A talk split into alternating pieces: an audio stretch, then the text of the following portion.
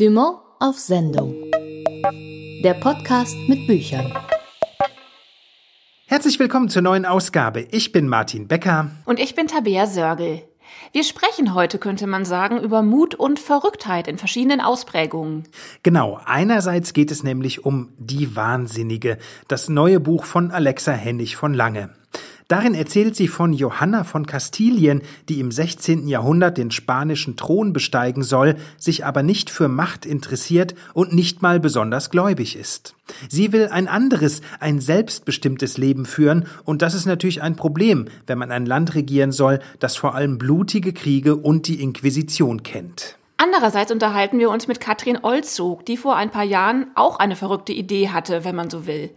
Sie hat einen unabhängigen Buchladen eröffnet, die Barbara Buchhandlung in Mörs nämlich. Und die hat sich zu einem großen Erfolg entwickelt.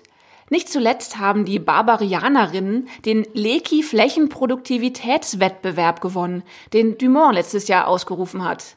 Das ist aber nicht alles, was Katrin Olzog und ihren Laden mit Dumont verbindet.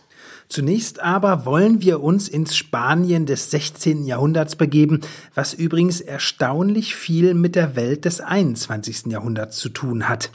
Ich habe mich mit Alexa Hennig von Lange über ihren neuen Roman Die Wahnsinnige unterhalten und als erstes wollte ich von ihr wissen, wie sie eigentlich zu dieser Hauptfigur Johanna gekommen ist und warum die Hauptfigur eben nicht wahnsinnig ist, auch wenn der Titel das natürlich nahelegt. Also Johanna die Wahnsinnige, die ist mir als 19 Jahre altes Mädchen äh, zum ersten Mal begegnet. Mein damaliger Freund hatte mir ein Buch Wahnsinnsfrauen geschenkt. Das war damals im Surkamp Verlag erschienen und enthielt äh, mehrere äh, Kurzbiografien von schöpferisch tätigen Frauen, die äh, mit ihrer Rolle als Frau in der doch stark männerdominierten Welt nicht zurechtgekommen sind und äh, wie wir auch wissen, wie Camille Claudel, Sylvia Plath zum Beispiel ein furchtbares Ende genommen haben. Und eine dieser Frauen war eben auch Johanna die Wahnsinnige ich glaube, mein Freund hat mir damals das Buch geschenkt. Jedenfalls hat er das so in der Widmung auch formuliert, dass er hofft, mhm. dass ich mich in diesen Frauen wiedererkennen kann. Äh, er aber auch davon ausgeht. Ich denke, dass er mir dieses Buch geschenkt hat, weil er mit meinen, ich sag mal, Gefühlswallungen nicht so recht wusste, wie er damit umgehen soll. Ja, dachte, vielleicht kann ich mich mit diesen Frauen kurzschließen. Und das hat auch tatsächlich ganz gut geklappt. Dieses Buch hat mich begleitet begleitet und äh, Johanna die Wahnsinnige hat mich eben tatsächlich besonders in diesem Buch angesprochen. Einerseits natürlich, weil sie wie ich rote Haare hat, das ähm, verbindet gleich. Andererseits eben auch, weil ich diesen Zustand des Gefangenseins, des sich nicht mit der Außenwelt verbinden zu können, eben doch nachvollziehen konnte und auch dieses mhm. Gefühl, dass die tiefsten, innersten Bedürfnisse vom Außen äh, ja vielleicht nicht verstanden oder sogar diffamiert werden. Und ihre Reaktion darauf war eben Rebellion und Verzweiflung und äh, natürlich auch Schmerz, aber gleichzeitig auch ein nicht akzeptieren wollen dieser Welt, die sich ihr so bot. Von daher, ja, ist natürlich die Frage, ist das Wahnsinn, gegen etwas zu rebellieren, was man selbst als zutiefst krank oder auch schmerzvoll empfindet? Ist das Außen wahnsinnig oder ist derjenige, der rebelliert, wahnsinnig? Und von daher, äh, das ist die Ausgangsfrage, ähm, die sich mir gestellt hat, schon damals als 19-Jähriger, die hat mich begleitet und jetzt ähm, habe ich eben über Johanna diesen Roman schreiben wollen, um dieser Frage nachzugehen. Wir erleben hier ja eine Frauenfigur, du hast es jetzt auch schon angedeutet, die extrem mit sich ringt. Wir folgen ihrem Äußeren und ihrem inneren Kampf im Grunde ja das ganze Buch über. Diese Johanna sagt dabei Sätze wie Für meine Mutter zählt eben nur das Prinzip des Machterhalts.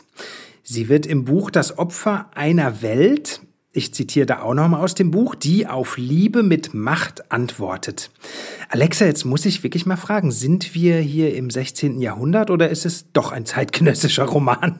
Ich sage mal, es ist, würde ich sagen, eine ewige Geschichte. Ja, die Suche mhm. nach Selbstbestimmung, nach Freiheit, äh, nach der ja wahrscheinlich ersten Menschheitsfrage, wer bin ich, wer darf ich sein, mhm, mhm. bin ich mit dem Außen verbunden. Diese ewige Geschichte, diese ewige Frage, ähm, äh, die steckt in dem Gewand eines scheinbar historischen Romans. Im Grunde mhm. genommen habe ich mir Johanna die Wahnsinnige als Protagonistin ausgesucht, weil ich finde, dass man diese Frage sehr gut an ihr durchexerzieren kann und bearbeiten kann und letztendlich sogar auch in gewisser Hinsicht beantworten kann. Also von daher darf man jetzt keinen klassischen historischen Roman erwarten. Natürlich gibt es Festungen, natürlich gibt es Schlösser, natürlich gibt es Pferde, auf denen geritten wird. Aber ähm, ich habe schon darauf geachtet, dass man sich als Leser hoffentlich sehr, sehr stark mit der Johanna identifizieren kann äh, und mhm. mit ihr leben und fühlen kann und auch ihr Erleben auf sich selbst, auf das eigene Leben legen kann, sich in ihr reflektiert sieht, obwohl sie eben vor 500 Jahren gelebt hat. Hat es dich erstaunt bei der intensiven Beschäftigung mit Johanna, wie zeitgemäß und aktuell viele der Fragen sind, die letztlich dieses Thema aufwirft? Äh, natürlich hat sie mich nicht ohne Grund angesprochen. Damals Johanna die Wahnsinnige, also irgendein Impuls war da, der gesagt hat, äh, ich fühle mich mit ihr verbunden. Gleichzeitig ist es natürlich frappierend, gerade wenn man recherchiert, zu sehen, auch wenn man in Quellen liest, in Texten liest, äh, Aufarbeitungen dieser Zeit liest, die auch wieder mehrere Jahrhunderte alt sind, wie wenig sich doch tats äh, tatsächlich geändert hat während der Jahrhunderte. Natürlich äh, werden wir nicht mehr eingesperrt in unseren Breitengraden, wenn wir anderer Meinung sind. Nichtsdestotrotz äh, ist es natürlich immer noch eine gängige Methode, jemanden als wahnsinnig zu diffamieren, wenn man sich mit seinen Wünschen oder Bedürfnissen nicht auseinandersetzt setzen will. Und ja, ich finde auch damals schon ist in den Texten, die ich zu Johanna gelesen habe, doch auch immer wieder das große Bedürfnis da eigentlich der Menschen das Richtige zu tun und immer wieder sich zu fragen, ist das richtig, was ich tue? Und eben doch am Ende nicht unbedingt das Richtige zu tun, weil das Richtige oder die Frage nach dem Richtigen sich auch immer mit dem Außen abgleicht und eben guckt, was sind äh, gerade die gängigen Methoden und im Verhältnis zu den gängigen Methoden ist vielleicht das, was ich bestimme, noch das geringste Übel. Ja, ich meine, wir wissen alle, dass wir auch heute in einer Welt leben, in der es noch einiges äh, zu verbessern gibt. Ja, nur gibt es eben auch immer die Relation zu dem, was in unserem Innersten eigentlich für ein Bedürfnis da ist, zu dem, was uns das Außen bietet. Natürlich fühlen wir alle da auch eine Hilflosigkeit, eine Verzweiflung, eine Rebellion oder aber auch das Gefühl, das so nicht mehr hinnehmen zu wollen oder äh, was Johanna dann letztendlich tut, weil sie sieht, sie kann im Außen außen nichts verändern, jedenfalls nicht so, wie sie sich das wünscht,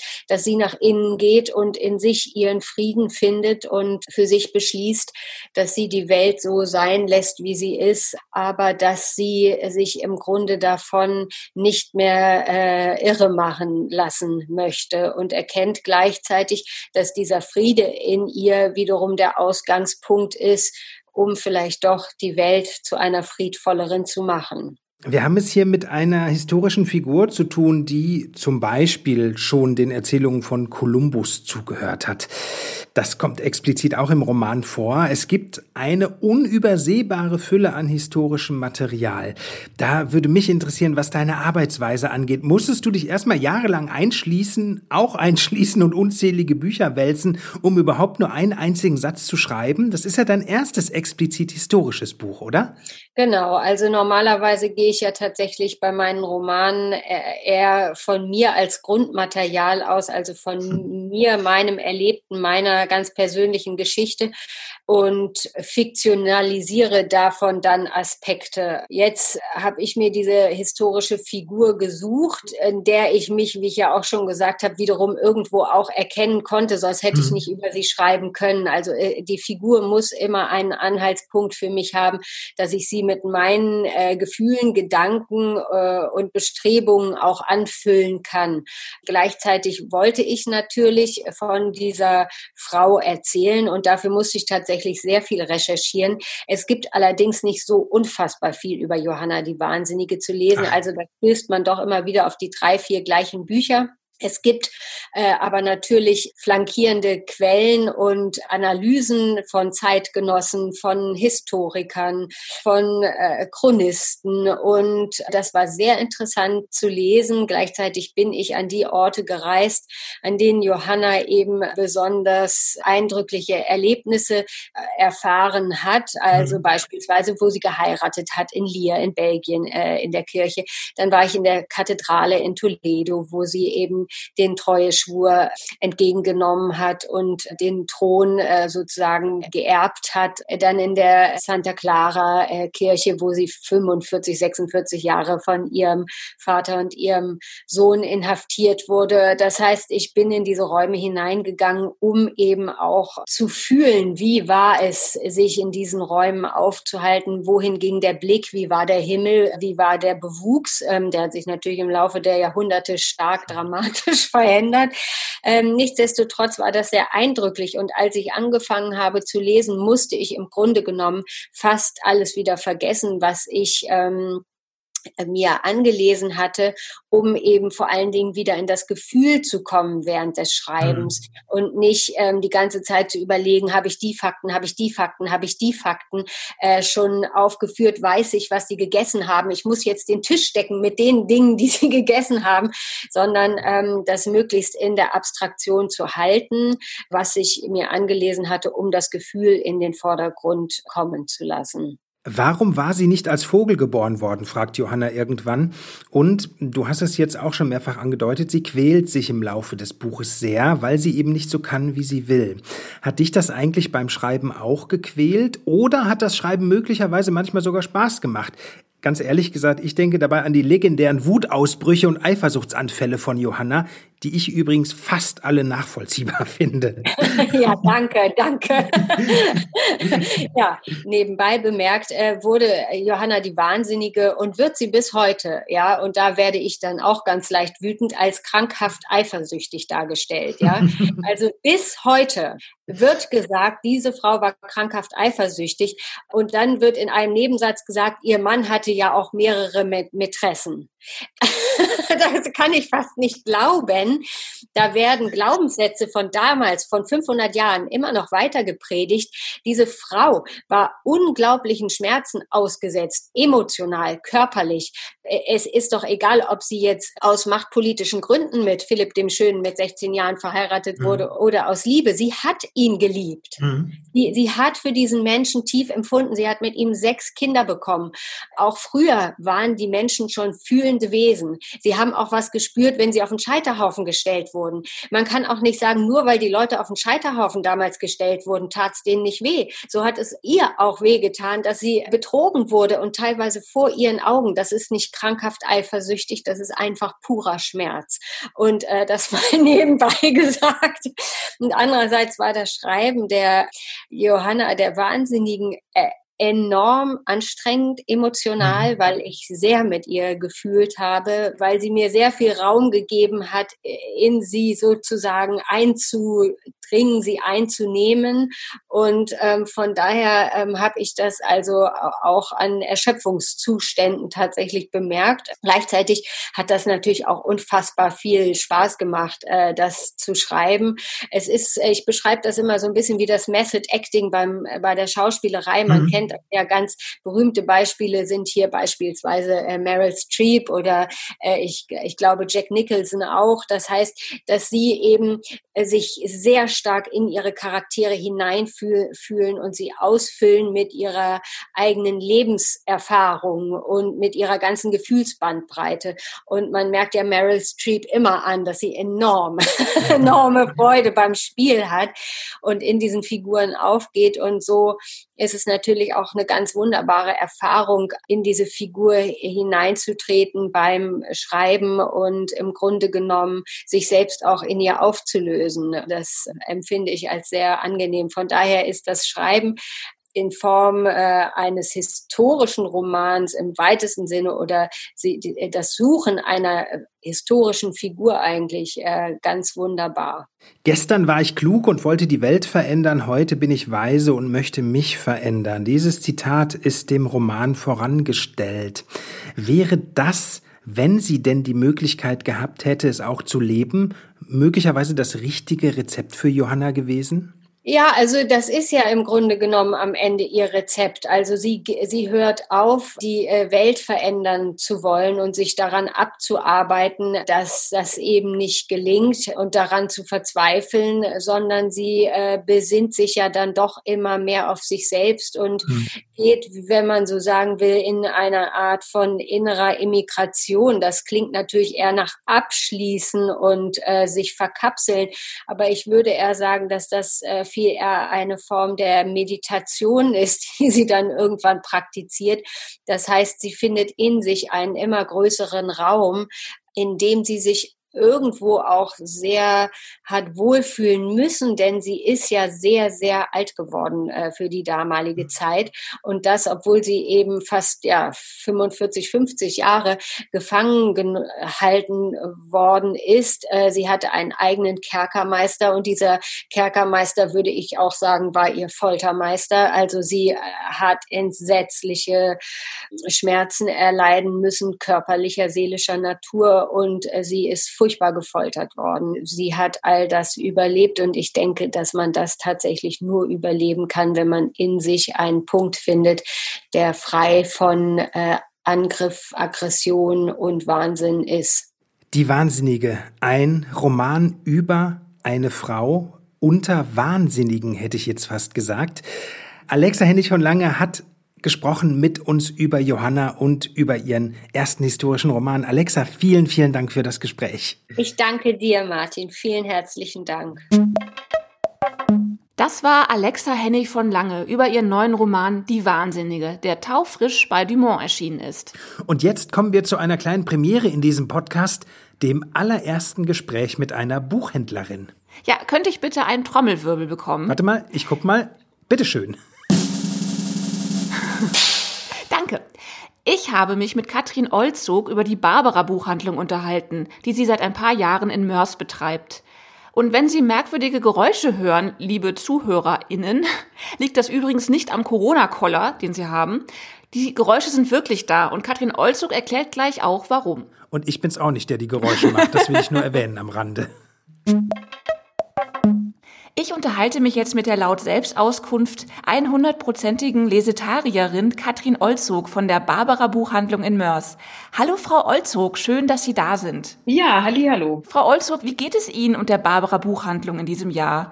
Sind Sie, Ihre Mitarbeiterinnen und Kunden schon halbwegs in der neuen Normalität angekommen? Ja, das ging eigentlich relativ schnell. Ich sag mal, es war schwieriger, sich äh, mit dieser Ausliefersituation vertraut zu machen, als jetzt mit dem eigentlich Ladentür wieder öffnen. Das war eigentlich Entspannung pur und ähm, wir haben auch sehr ich sage ja immer, wir haben mit Abstand die besten Kunden der Welt und es läuft alles super bei uns. Also ich ähm, habe ganz selten Grund zur Klage zum Glück.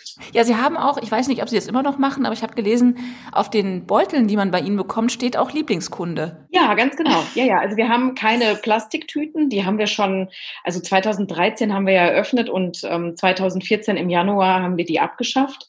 Und ähm, ich muss mal kurz den Max hier einmal runternehmen.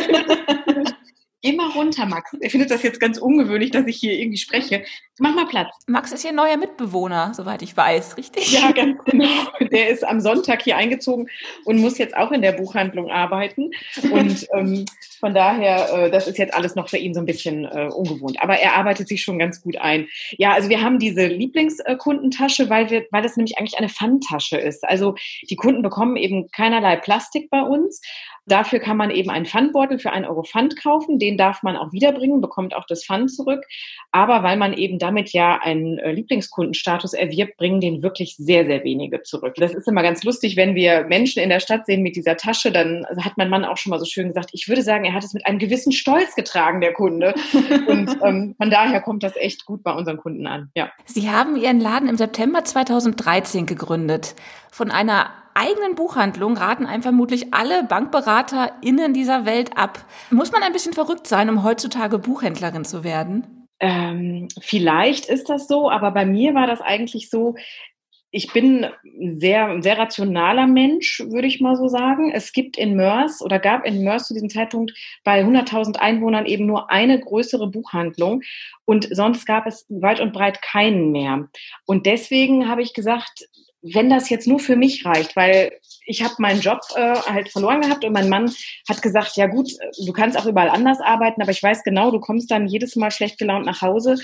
Äh, mach es doch lieber so, dass du dich selbstständig machst. Und dann habe ich gedacht, ja gut, bei 100.000 Einwohnern wird wohl irgendwie so ein bisschen Spielraum für mich dabei sein. Und wenn ich das mit zwei Minijobberinnen mache, dann ähm, klappt das bestimmt auch. Also so war es eigentlich angedacht. Und was sich dann entwickelt hat, haben wir auch zum größten Teil wirklich den, den Kunden zu verdanken, weil die Mörser einfach sensationell sind. Also die haben halt wirklich verstanden, dass wenn man ein Geschäft in einer Stadt halten möchte, man dort einfach einkaufen muss. Und das tun die ganz fleißig. Und deswegen äh, sind wir jetzt mittlerweile bei immer noch zwei Minijobbern, aber zwei Teilzeitkräften, einem Azubi und ich bin eben auch noch da. Dann haben wir einen Fahrer, der ausliefert, einen Schüler, der äh, auch ausliefert. Also es sind eben ganz, ganz viele Leute mittlerweile daran beteiligt und das hatte ich am Anfang nicht gedacht, dass man eben Arbeitsplätze schafft. Ja, das wäre auch meine nächste Frage gewesen. Sie haben jetzt Ihre treuen Stammkundinnen und Stammkunden schon erwähnt. Sie sind gerade außerdem auch noch mit dem Sales Award ausgezeichnet worden. Ich zitiere mal kurz aus der Jurybegründung. Mit Katrin Olzog und ihrer nur 48 Quadratmeter großen Barbara-Buchhandlung wird ein Superlativ der deutschen Buchhandelslandschaft ausgezeichnet, was Kundenfaszination und Umsatzentwicklung angeht. Also auch nochmal herzlichen Glückwunsch von mir. Ja, danke. Hatten Sie mit diesem durchschlagenden Erfolg irgendwie gerechnet? Nein, ganz ehrlich nicht. Also wie gesagt, ich habe gedacht, für mich wird es funktionieren, dass mhm. man irgendwie so über die Runden kommt. Aber dass es, ja, dass sich da sowas draus entwickelt, das äh, habe ich nicht gedacht. Und ich sag mal, so ein Preis, das lässt äh, einen natürlich auch immer noch über sowas nachdenken, dass ich auch wirklich zwischendurch äh, so äh, überlege, wie viele tolle Events und wie viele Aktionen hätte es nicht gegeben, wenn ich damals diesen Schritt nicht gewagt hätte. Oder eben auch mein Team. Ich habe ganz, ganz großartige Mitarbeiterinnen und die sind einfach, also die ziehen genau mit und auch da so Leute zu finden, die für einen mitbrennen, das ist ja auch sowas, wo ich denke, das ist auch sensationell, weil ich weiß genau, wenn ich nicht im Laden bin, dann läuft es trotzdem so, wie ich mir das vorstelle, weil ich sag mal, wir sind ja alles Barbarianerinnen und ähm, die ziehen alle mit und das ist das Tolle daran. Ne? Also, dass man so ein Team findet, das macht es für mich auch wirklich so, ja, es ist macht eben einfach großen Spaß und es fühlt sich überhaupt nicht nach Arbeit an. Ja, besser geht's ja nicht. Ja, ist wirklich so. ähm, Ihr Laden hat nur 48 Quadratmeter, das habe ich gerade schon erwähnt. Wie entscheidet man sich denn da, welche Bücher ins Sortiment kommen und welche leider nicht? Ja, also wir haben ganz klar am Anfang entschieden, es gibt keine Reiseführer. Es gibt sehr wenig Bücher für Männer, muss ich gestehen. Also Computer oder sowas, das ist alles nicht vorhanden. Und eigentlich entscheiden ja, alle Mitarbeiterinnen selber, was in den Laden kommt. Also ich sage immer so, wenn ihr das gelesen habt und ihr das gut fandet, dann bestellt das. Und die bestellen das auch so in dieser Stückzahl, wie sie das möchten. Wir arbeiten fast ausschließlich über den Großhändler. Das heißt, das ist auch alles immer sehr schnell verfügbar und das Sortiment kann man sehr schnell ändern. Das ist auch gut. Wir sind flexibel und wir haben immer wieder was Neues für unsere Kunden. Das ist mir auch immer sehr wichtig, dass wenn Stammkunden kommen, dass die nicht denken, ach ja, das habe ich ja alles schon vor drei Wochen gesehen, sondern dass die reinkommen und denken, wow, ist schon wieder was anders. Und so wählen wir eigentlich aus. Also das, wo ich weiß, das Buch, wofür jemand brennt, das haben wir halt einfach in Massen da und da gehen wir missionarisch mit an die Mörser. Zu Ihren Mitarbeiterinnen und Mitarbeitern im Laden gehörten und gehören auch immer Hunde. Wir haben gerade schon einen gehört, den neuesten Mitarbeiter. Ähm, ich habe gelesen, dass Sie sogar das Ladenlokal bei einem Hundespaziergang entdeckt haben. Genau. Ja, und die Hunde verbinden Sie mit einem besonderen Buch, das bei Dumont erschienen ist, nämlich Was man von hier aus sehen kann, von Mariana Lecki. Dort gibt es ja Alaska, den äh, Buchhandlungshund. Bei Ihnen gibt es Max. Genau. Dieses Buch, äh, was man von hier aus sehen kann, das ist wirklich äh, mein Lieblings, Lieblings, Lieblingsbuch. Und ich habe mittlerweile aufgehört zu zählen, wie oft wir es verkauft haben. Also wir haben diesen Flächenrekord von Dumont äh, gewonnen, was natürlich bei 48 Quadratmetern irgendwie auch eine leichte Aufgabe eigentlich für uns war, weil wir wirklich missionarisch sind mit den Büchern. Es hat keiner den Laden verlassen, ohne dass wir nicht gesagt haben, kennen Sie denn eigentlich schon? Und es war für mich auch diese Entscheidung, mich selbstständig zu machen. Zu dem Zeitpunkt hatte ich zwei Hunde, die auch vorher mit mir immer arbeiten waren. Und dann habe ich überlegt, okay, wenn ich jetzt irgendwie mich in irgendeiner Buchhandlung bewerbe, wohin mit den Hunden? Und die waren eben auch absolut gewöhnt, immer jeden Tag arbeiten zu gehen. Und dann war das auch mit ein ausschlaggebender Grund zu sagen, so wenn ich mich selbstständig mache, dann können die halt einfach mitkommen. Und jetzt haben wir sieben Monate ohne Hund zugebracht. Das war vielleicht auch in der Corona-Zeit mit der Auslieferung gar nicht so schlecht gewählt. und vielleicht hätten wir auch noch etwas länger durchgehalten, mein Mann und ich. Aber jetzt hat uns der Max äh, vor zwei Wochen sonntags aus dem Internet angelacht und jetzt ist er halt zwei Wochen später eingezogen und hat sich auch schon sehr gut eingearbeitet. Also ähm, das ist natürlich, also auch die Kolleginnen waren außer Rand und Band, als es hieß, es kommt endlich wieder ein Hund. Und das ist einfach ja, es beruhigt halt total. Ne? Es ist einfach schön, wenn ein Vierbeiner mit dabei ist. Mhm. Vielleicht gibt es ja mittlerweile auch Kunden, die nur wegen der Hunde kommen. Ja, das glaube ich eher nicht. Also die sind, also jetzt auch der Max, die sind halt äh, immer hinter den Kulissen. Es werden, werden halt eigentlich nur sichtbar vor Ladenöffnung. Da stromert der Max dann eben auch durch den Laden. Danach ist er aber eben, ähm, hat er auch seine Aufgaben zu erfüllen. Er muss das Abholfach bewachen. Das äh, darf man ja nicht einfach so äh, unbeaufsichtigt lassen. Und dann äh, sieht man ihn halt wieder, wenn er zur Mittagspause mit mir in den Park geht. Ne? Und dann halt abends wieder. Aber an sich ist er eben eigentlich eher mehr oder weniger unsichtbar. Aber ich sag mal so, die Stammkunden wissen natürlich schon, dass sich da so ein Hund hinter der Türe verbirgt und die Stammhunde wissen das natürlich auch. Und die wissen auch, dass es immer Leckerchen gibt. Ne? Wie ich aus gut unterrichteten Kreisen erfahren habe, steht in Ihrem Schaufenster in Mörs gerade ein neues Buch von Dumont. Welches ist das denn? Ja, das ist äh, Offene See das ist ein Buch, das ist auch eine lustige Geschichte eigentlich. Also ähm, wir haben in der Corona-Zeit quasi zwei Teams gehabt. Eins hat immer gearbeitet und das andere Team war quasi zu Hause, um sich bereit zu halten, falls jetzt irgendwie einer von uns erkrankt. Und dann habe ich das eben der Kollegin mitgegeben und die war total begeistert und hat so geschwärmt und hat gesagt, auch bis heute noch sagte, das ist mein Lockdown-Buch.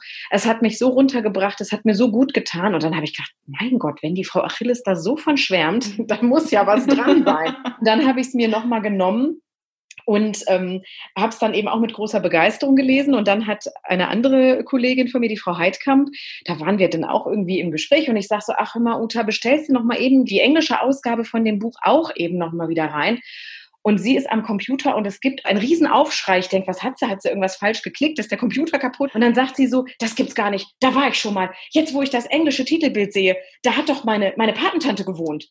Und das ist also wirklich auch noch äh, eine super Geschichte. Es ist tatsächlich so, dass die Patentante genau dort gewohnt hat und die Frau Heidkamp auch zu Hause ein Bild hat, was gemalt wurde von dieser Gegend. Und es ist ihr nur aufgefallen, wir haben ihr immer gesagt, Uta, du musst dieses Buch lesen. Und die Uta hat so eine Allergie gegen du musst lesen. Das mag sie nicht, wenn jemand ihr aufdrückt, äh, was zu lesen ist.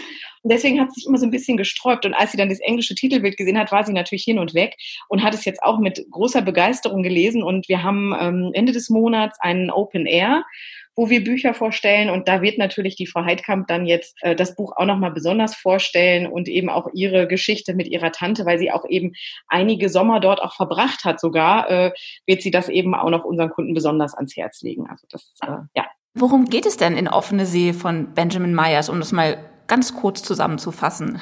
Ja, also ganz kurz zusammengefasst geht es um diesen äh, jungen Mann, der ähm, also mit 16 eigentlich wie seine Vorfahren eben auch in, ins Bergwerk einfahren soll und aber jetzt für sich sagt, ich möchte einfach nochmal das Meer äh, vorher sehen. Und dann wandert er eben und trifft dann auf einen ähm, verwilderten Garten und auf eine Frau, die dort wohnt.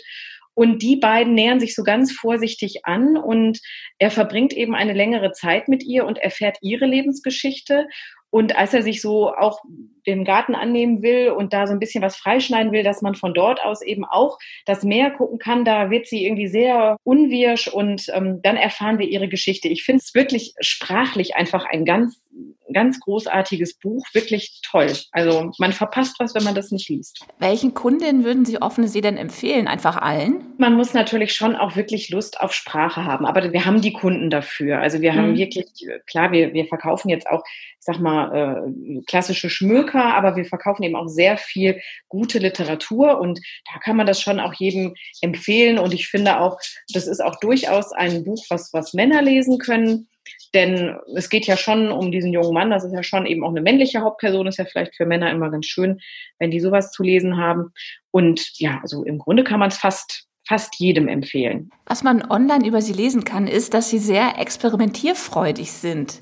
Was sind denn Ihre nächsten Ideen und Projekte für die Barbara Buchhandlung? Ja, so was wir jetzt halt noch zum zweiten Mal wieder haben, ist halt dieses Open Air, was ja mhm. auch jetzt ganz neu für uns war, dass wir halt gesagt haben, okay, wir, wir haben ja eben unendlich viele Veranstaltungen, eigentlich immer, die jetzt ja gerade alle auf Null gefahren sind. Und das war dem Team jetzt auch irgendwie zu langweilig. Und deswegen sind wir eben auf diese Idee gekommen, auf einen Bauernhof zu gehen, wo es eine riesengroße Wiese gibt, um da dann Bücher an frischer Luft vorzustellen. Das haben wir eben schon einmal sehr erfolgreich durchgeführt und haben jetzt halt Ende August das nächste. Ja, und ansonsten mal gucken, was uns noch so spontan einfällt. Und da kann ich auch immer auf die Kreativität und äh, auf den Ideenreichtum meiner Mitarbeiterinnen setzen. Ja, und ähm, Max muss ja auch erstmal eingearbeitet werden. Ja, genau, das ist natürlich auch ist der. Das, das dauert natürlich jetzt ein bisschen, wobei ich wirklich sagen muss, er hat jetzt schon die ersten drei Tage sehr gut mitgemacht. Also ja, was er noch lernen muss, ist so Lieferscheine tragen und solche Sachen. Ne? Das müssen wir ihm noch beibringen. Aber Klar. wir haben ja noch ein bisschen Zeit.